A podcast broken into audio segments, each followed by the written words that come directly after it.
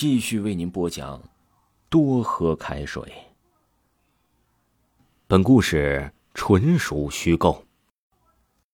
想到这里，顾不上嘴和脚上的伤，黄渤下了床，和徐一帆再次开始了逃命。他们连滚带爬的从肉泥里跑出医务室，又跑出了学校。两个人一口气的跑到了学校对面的网吧，因为暑假的原因。网吧里也就只有零星几个人了。终于平复下来，见周围的一切都很正常，没有异变发生，徐一帆终于问出了心中的疑问。他问黄渤：“这到底是怎么回事呢？为什么会被鬼缠上呢？”黄渤的嘴肿了，根本没有说出话来，所以他打开电脑，然后在电脑上打字儿。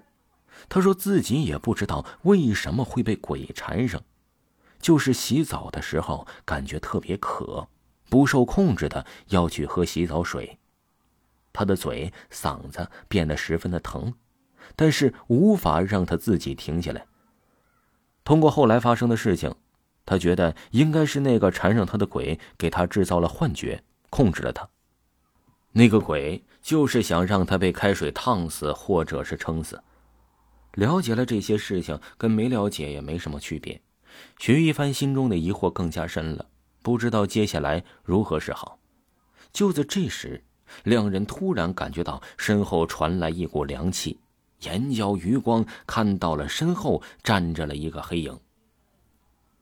徐一凡打了一个冷战，猛然的回过了头，他们的身后站着一个男生。男生的眼睛正直勾勾的盯着电脑上黄渤打出来的字儿。男生见徐一凡和黄渤一脸戒备的看着自己，皱了皱眉头说：“放心，不用害怕我，我对鬼魂之事有些研究。刚才看你那急匆匆的样子，就知道你们肯定是遇到了什么不同寻常的事儿。”徐一凡和黄渤一听这话，顿时都双眼冒光。男生接着说：“我叫李轩，从小跟着家族长辈学过一些阴阳之术。鬼魂不会无缘无故的缠上活人，他必须通过一些介质，而这种介质肯定和这个鬼魂的死有关。这种介质有可能是一样东西，他看到了某样东西，激发了心中的冤念，才缠上了你。这种戒指呢，还有可能是一个人。”你和那个人有了接触，或者伤害了那个人，也会激怒他。这种戒指还有可能是一件事儿，一件普普通通的东西，甚至于可能是一句话。徐一凡和黄渤听完之后都觉得不可思议，但还是不知道黄渤究竟是如何被鬼魂给缠上的，于是两人问出了心中的疑惑。李轩眯着眼说：“呀，从黄渤的经历来看，他被鬼缠身，很可能就是因为一句话吧。他之前洗澡时不受控制的去喝开水，就是因为他之前对某人说过一句话，导致被鬼缠身。你们两个逃到医务室，鬼魂紧追而至，鬼魂用残忍的方法杀死了值班老师，那是也因为值班老师呢说了这一句话。”那到底是什么话呀？徐一凡和黄渤看着彼此，努力的回想。最后，黄渤瞪大眼睛，嘴角动了动，但是说不出话来。他急忙在电脑上打下了一行字儿：“我知道了，那句话就是多喝开水。当时医务室的值班老师说过这句话，而我之前也说过多喝开水这句话，一定就是这句话。原来啊。”黄渤的女朋友感冒了，打电话的时候，黄渤说的最多的一句话就是多喝开水。在他的心中，只要是生病了，就应该多喝开水。想起了之前的诡异场景啊，徐一凡也觉得这件事肯定就是和喝开水有关系。那现在怎么办呢？知道了事情的起因，徐一凡的心中有了一丝希望。但他和黄渤肯定是没有办法的，他们只能求助于子轩了。李轩想了一会儿，说出了三个字：“喝开水。”懵了。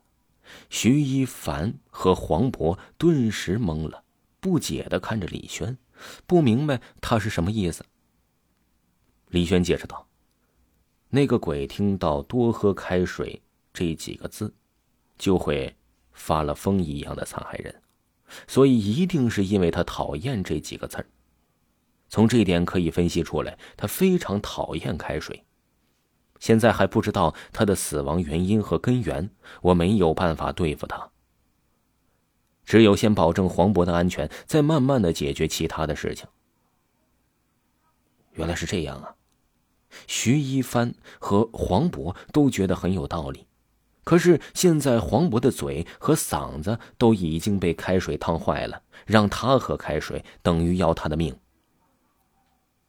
李轩看出了他们在想什么，说：“不是要他喝开水，而是保持身边一直都有开水。”黄渤咂巴两下嘴儿，像是想说什么。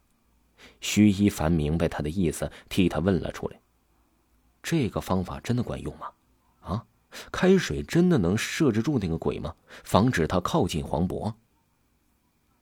听众朋友，本集还有下集。维华呢即将要推出两部恐怖类型的专辑，一本叫《隔壁房间的女人》，一本叫《一个不留》，都是非常非常精品的恐怖小说，而且属于是长篇的小说。喜欢的朋友一定不要错过哦，咱们下期再见。